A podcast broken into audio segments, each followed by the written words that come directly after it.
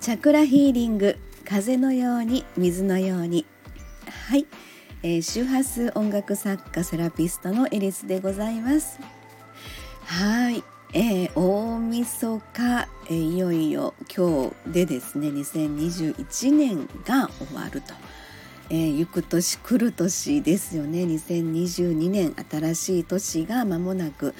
えー、来ようとしておりますけれども。はい、えー、牛年から寅年ですね。えー、そういえばうちの家族あの牛と虎が両方いました。はいそんな感じで、えー、でですね昨日のちょっと収録の時にね、えー、12月31日は私にとってのちょっとしたまあ記念日だということをお伝えいたしました。あの昨日ねちょっと喋ったんですけれども。でそれはやっぱりその当日に喋りたいということでえ今日です。12月31日、えー、実はですね私このスタンド FM、えー、の、まあ、登録、えー、をしたのが、えちょうど1年前の12月31日でですねはいあの1年 1年ですね経ちましたということなんですね。えー、まあ当初はですねいろいろその毎日配信も頑張ってました。うん、それでえー、っと本当にあのフォロワーさんあの1,000人目指して、えー、頑張ろうと思ってやってました。うん、でなかなかでもですね、えー、っとその日常のまあそんな言い訳するのもあれなんですけれども、えー、っと結局今は本当自分のそのタイミング自分ができる範囲で、まあ、やめてしまうというよりかはあの続けたいっていうのはずっと自分の中でありましたのであの細々とでもいいので、まあ、自分のスタイルで自分のタイミングで、まあ、続けることができれば私はいいかなというところでですねある時そのふそういうふうに、まあ、切り替えたわけでもないんですけど自然とねそんな風にあのなっているような気がします。はいで、えーとまあ、あの自分の中ではいろいろですね SNS 関係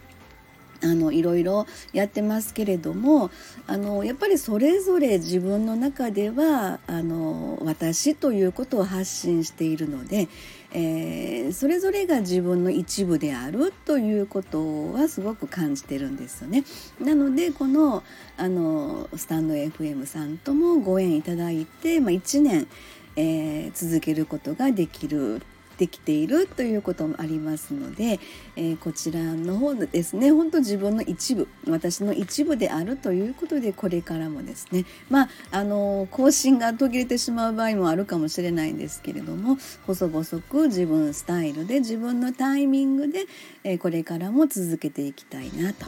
そんな風に思う、はい、1年、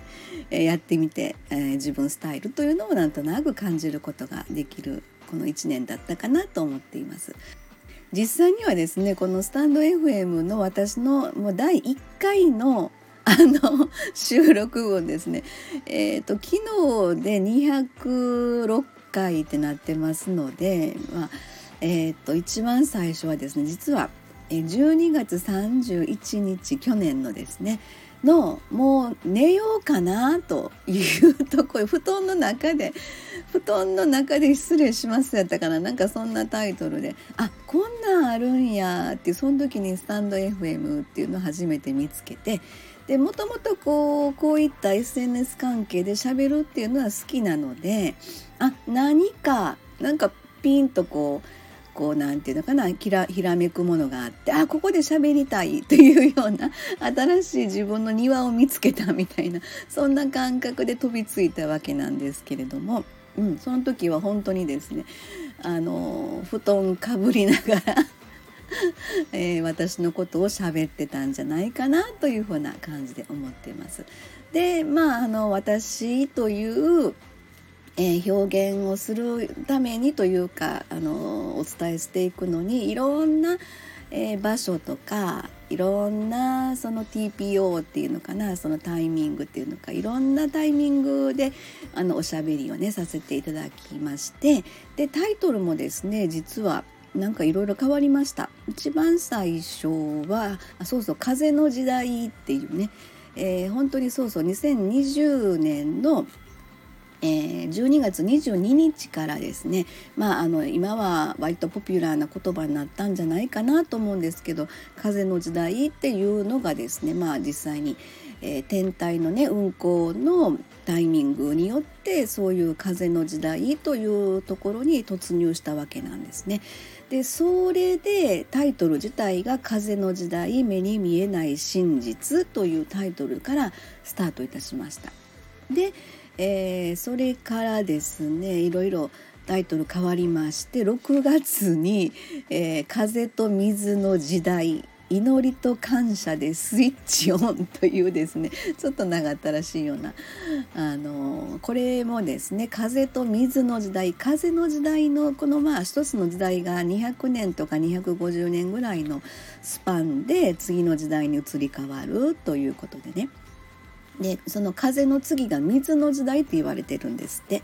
でまあその200年先なんて私たち生きてませんけれどもそこを意識して今の自分にそれをあの、まあ、認識というのか意識を持って今生きることで、えー、それがですね結局あのアップルの、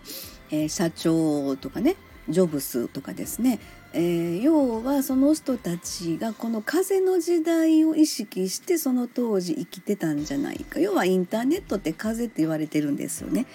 それもあったのでそういうふうに今この風の時代に入ってその先の水を見ればいいんじゃないかみたいな。そんなことがあったので風と水の時代というねちょっとこう欲張りなような感じもするんですけども。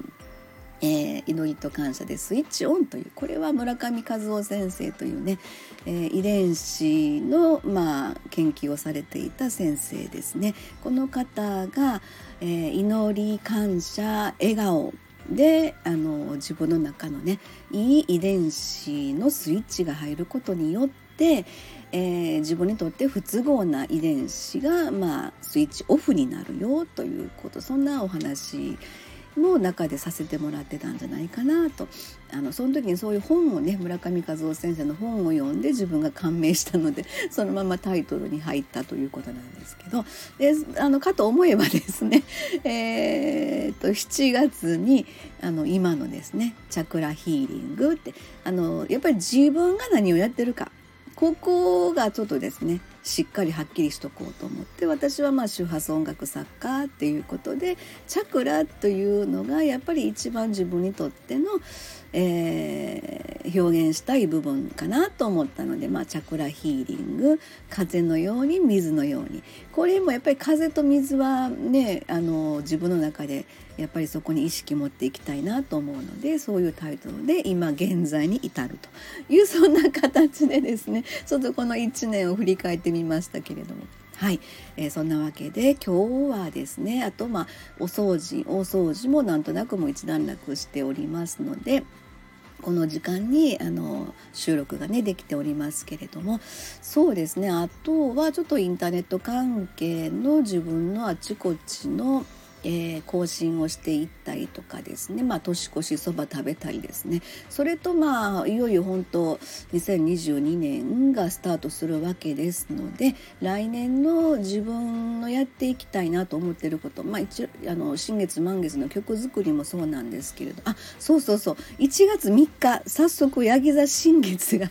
来ますので、えー、お正月三が日の3日ですね。ヤギ座新月が来ます。これは、えー、第1チャクラの 528Hz にピンポイントに響く周波数音楽。で、えー、ミュージックレターというのを配信しておりますのでそのはいあのえー、まとめもしないといけないですね。曲作りもすると。あそうか、えー、それも1月3日の夜中の3時何分が、えー、ジャストヤギ座新月でしたのでうんうん。そこでまあちょっとジャストでいつも配信してますのでね。実質ですねそれまでに曲作り。あそうかそうか。うんなるほど。